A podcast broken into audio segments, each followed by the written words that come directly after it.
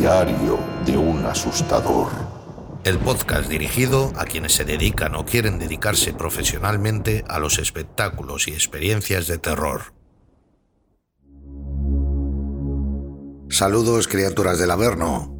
Soy Sergio Moral y te presento un nuevo episodio de Diario de un asustador. Los creadores de experiencias a menudo nos exprimimos el cerebro para lograr diseñar una trama o guion que cause un efecto terrorífico. También tratamos de ser originales y no caer en ciertos clichés que están a menudo presentes en el género de terror, pero esto es algo que se torna complicado porque, como se suele decir, ya está todo inventado.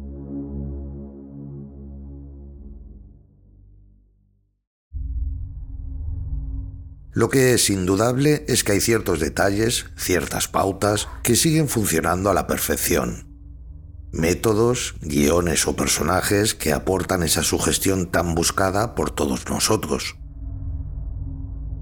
Ya he comentado muchas veces que el público neófito, el público que no se dedica al terror ni indaga en los principios de este, a menudo no se dan cuenta de todo lo que conlleva la ciencia del miedo que provocar miedo no es algo tan sencillo y que exige de trabajar muchos conceptos que, por separado o en conjunto, provocan sensaciones dispares en el público, tales como incomodidad, inseguridad, una inmersión que les aleje momentáneamente de la realidad o pensamientos contradictorios que provoquen un shock mental.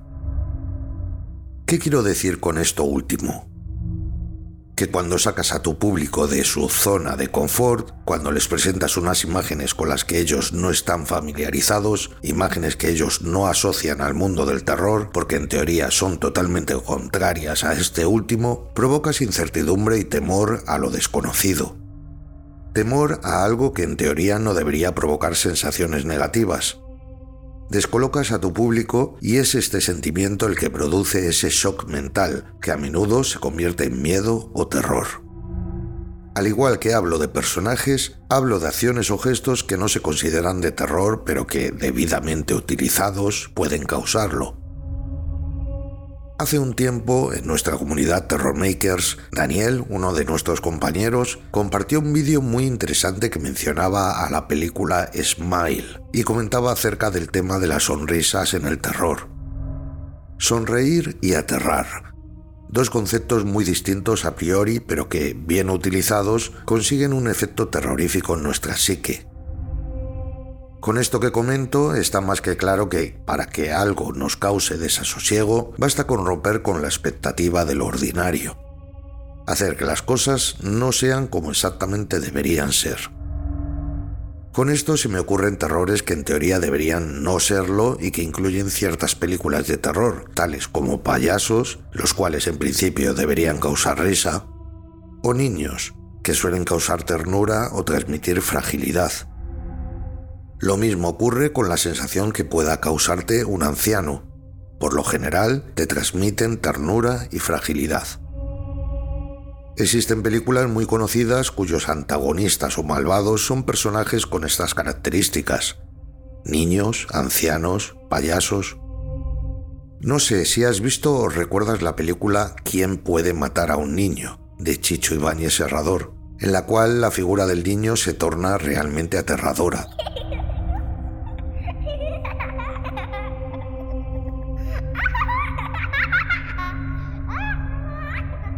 Pasando por la famosa Reagan de El Exorcista. Tu madre está aquí con nosotros, Carras. O Damian, el falsamente angelical niño de La Profecía.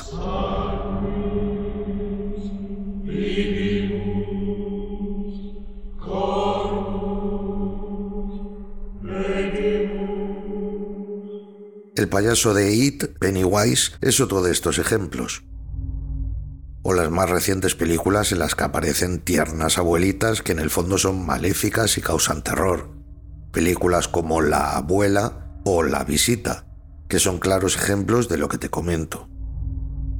De esta última película, La visita, recuerdo una escena que me impactó muchísimo. Y ojo, que en esa escena no aparecía ningún monstruo, ningún fantasma o ente fantasmagórico, ninguna criatura del más allá Por cierto, que esto que voy a comentar contiene spoilers, por si no has visto dicha película.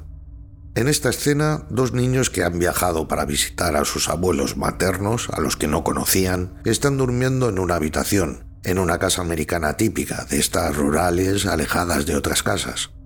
Los ancianos abuelos son extraños, hacen cosas raras. Bien, pues los niños se despiertan por la noche debido a ruidos que se están produciendo en la casa. Escuchan estos ruidos desde su habitación. Son una especie de arañazos unidos a jadeos extraños. Bueno, pues se deciden por abrir la puerta de la habitación y encuentran a su abuela, desnuda y de espaldas a ellos, arañando la pared de forma frenética, sin sentido. La escena estaba poco iluminada y me estremeció, me puso los pelos de punta. ¿Y por qué? Precisamente porque es una escena que es inusual, una escena que no te esperas, algo que no es cotidiano y además la protagonista de la escena es la angelical abuela. Esto lo asocio a los anteriores ejemplos de payasos o niños. A nivel fisiológico, la risa y el miedo se asemejan bastante. Son dos acciones provocadas por emociones intensas que, por opuestas que parezcan, pueden aparecer de la mano. No es raro que una persona pase de gritar de terror a reírse a carcajadas al esfumarse la sensación de peligro, y tampoco que nos dé la risa nerviosa cuando algo nos inquieta. Las sonrisas se asocian generalmente a la felicidad y a los sentimientos positivos. Por eso nos chocan las carcajadas emitidas en un contexto en el que hay maldad o se hace daño. Así nos dan miedo los niños que actúan como si estuviesen poseídos o de forma cruel, porque esta imagen no concuerda con la de inocencia y dulzura que tenemos en la cabeza. Y lo mismo ocurre con la risa en situaciones que no son ni graciosas ni felices. Cuando un personaje sonríe con malicia o de manera siniestra, nuestra mente desconfía, pues la felicidad no debería ir asociada a emociones negativas o comportamientos perversos, de ahí que deduzcamos que algo no va bien. Pero hay una forma de que una sonrisa inquiete más aún que si se realiza con una mirada siniestra o malévola. Smile es una película que me hace pensar en este concepto. Desde los inicios del cine de terror, la sonrisa o incluso la risa y la carcajada son recursos que han existido. Pero ¿por qué se utiliza esto para el terror? Para que una sonrisa nos produzca temor o inquietud, la clave es que la mirada no concuerde del todo con la sonrisa, que sea una mirada muerta, carente del gesto propio que debería estar asociado con esa sonrisa. Es decir, no es la sonrisa lo que da miedo, sino el conjunto del rostro que ves. Un gesto que es una mezcla de una sonrisa exagerada y una expresión de serenidad en ojos y cejas, este concepto se podría asociar a la teoría del valle inquietante, que en un principio estaba asociada a la robótica, pero que hoy día podemos jugar con ella en el campo del acting. La teoría del valle inquietante nos habla de la sensación de rechazo que nos provoca una réplica humana, que se parece suficientemente a un humano como para no asociarlo a un muñeco, pero que sin embargo tampoco somos capaces de reconocerlo como un humano real. Ese umbral que hay entre lo no humano y lo humano, eso que nos descuadra cuando lo vemos, esa sensación extraña, eso sería el valle inquietante. En el caso de esta película, Smile es ese concepto el que inquieta. Esas caras sonrientes pero con la mirada inexpresiva. Esa serenidad mezclada con la mueca sonriente de la boca. Algo fuera de lo común. Algo que nos choca y nos saca de la zona de confort mental. Algo que nos pone en guardia mentalmente. Y hablando de expresiones, recuerdo cómo me impresionó el gesto de Donald Sutherland en ese final de la película La invasión de los ultracuerpos. Una vez más vemos un gesto fuera de lo común que nos choca mentalmente y sin necesidad de elementos adicionales tales como maquillaje FX o una iluminación escasa o terrorífica.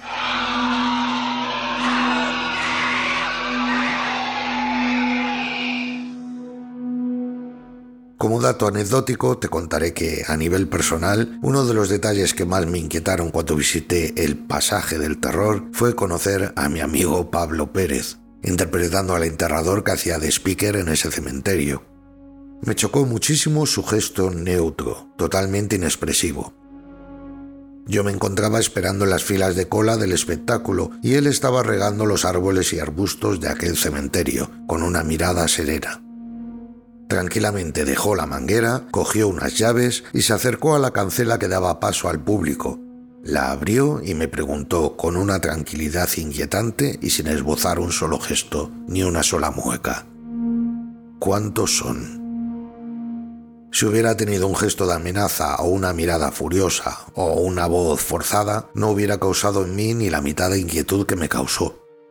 Fue esa serenidad, esa salida de lo cotidiano, lo que me dejó en shock y me causó su gestión, su ausencia de gestos y su serenidad. Esta vivencia es algo que hablo con él de vez en cuando. en este aspecto recuerdo que unos niños vinieron a preguntarle una vez a Pablo que por qué estaba tan serio y él respondió, con total tranquilidad y serenidad, que la razón era porque estaba muerto. Los niños salieron corriendo, no por lo que les dijo, sino por cómo se lo dijo. Como conclusión, comentar que dentro del ámbito del miedo o del sector de las experiencias de terror, está claro que hay muchos conceptos por explotar y este es uno más. Los impactos o sustos fáciles siempre funcionarán en un espectáculo, pero el verdadero terror reside en la sugestión, y esta se puede lograr utilizando muchos y variados métodos. Y un claro ejemplo es lo que he expuesto anteriormente, lo real, pero que no nos termina de cuadrar. Los actos o gestos que nos sacan de nuestra zona de confort. Las situaciones totalmente opuestas, algo que debería de hacernos reír, pero que se torne algo siniestro o que escape a nuestro raciocinio más primitivo. Hemos hablado de niños, ancianos, payasos, sonrisas, miradas, pero ¿qué más cosas se te ocurren que sigan este concepto? ¿Puede esto aplicarse a tu negocio? ¿Puedes explotarlo con la intención de causar más terror a tus visitantes? Estoy deseando saber tu opinión y que nos cuentes tus experiencias al respecto.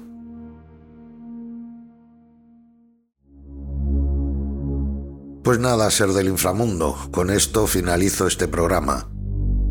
Si te gusta todo este contenido, te pido que apoyes este podcast compartiéndolo todo lo que puedas.